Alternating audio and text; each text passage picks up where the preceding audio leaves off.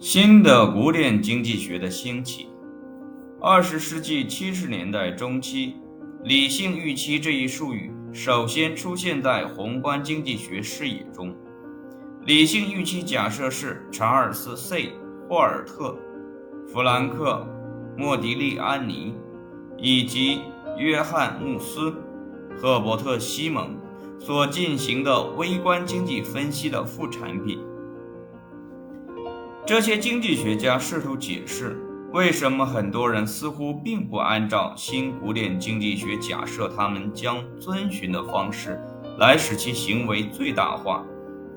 他们的研究有意要借助动态模型来解释西蒙所谓的满意度行为，即为什么厂商的行为与微观经济模型不相符。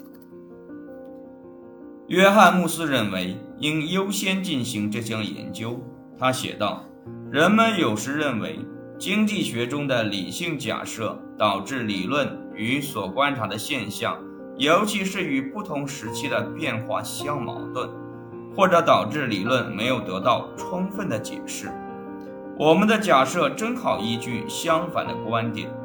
动态经济模型并不假设充分的理性。”穆斯主张建模时做那种假定是合理的，原因在于预期是对未来事件有根据的预报，它们本质上符合相关的经济理论。正如西蒙所述，穆斯解开了难题，他不是通过详细阐述决策过程模型来涉及不确定性，而是坚决的，如果他的假设是正确的。使过程不相关。运用其动态理性假设，穆斯将非均衡转化为均衡，正如新古典学者运用理性来确保静态的个人最优性，或者确保个人向他或他的预算线与无差异曲线的切点运动一样。穆斯运用理性来表示动态的个人最优性。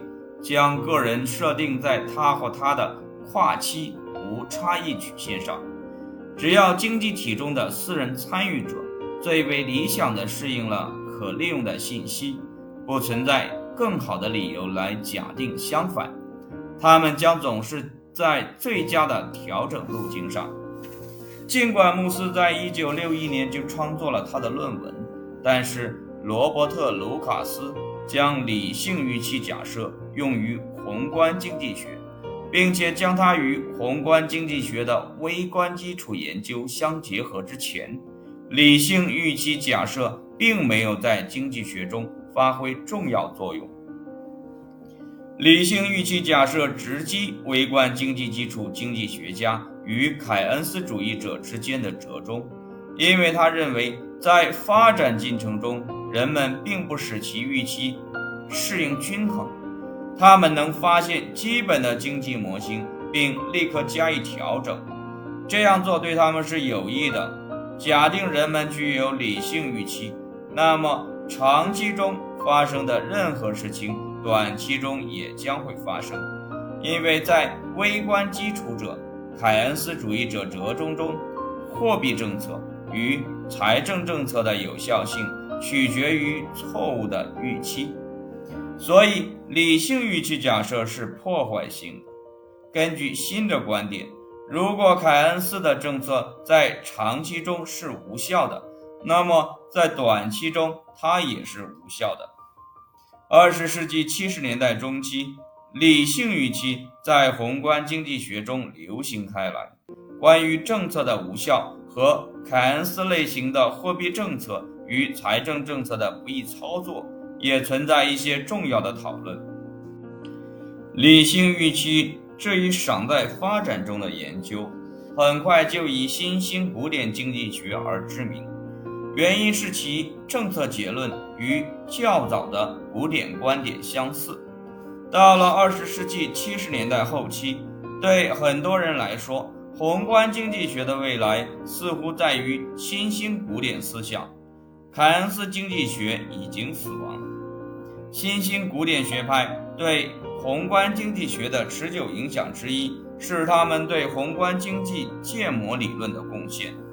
正如将在第十六章中论述的那样，在诸如简·丁伯根和劳伦斯·克莱因一类经济学家的研究中，凯恩斯主义者将宏观经济模型发展到一个相当高的复杂程度。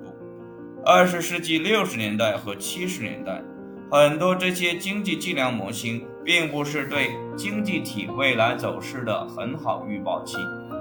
很多经济学家开始不再信任他们。罗伯特·卢卡斯是新兴古典学派的领袖，在一场辩论中，他详细说明了为什么这些模型不是很好的预报器的一个理由。他的说明以经济计量模型的卢卡斯批评变得为人所知。他认为，个人的行为取决于所预期的决策。因此，随着一项政策变得过时，模型的结构将发生改变。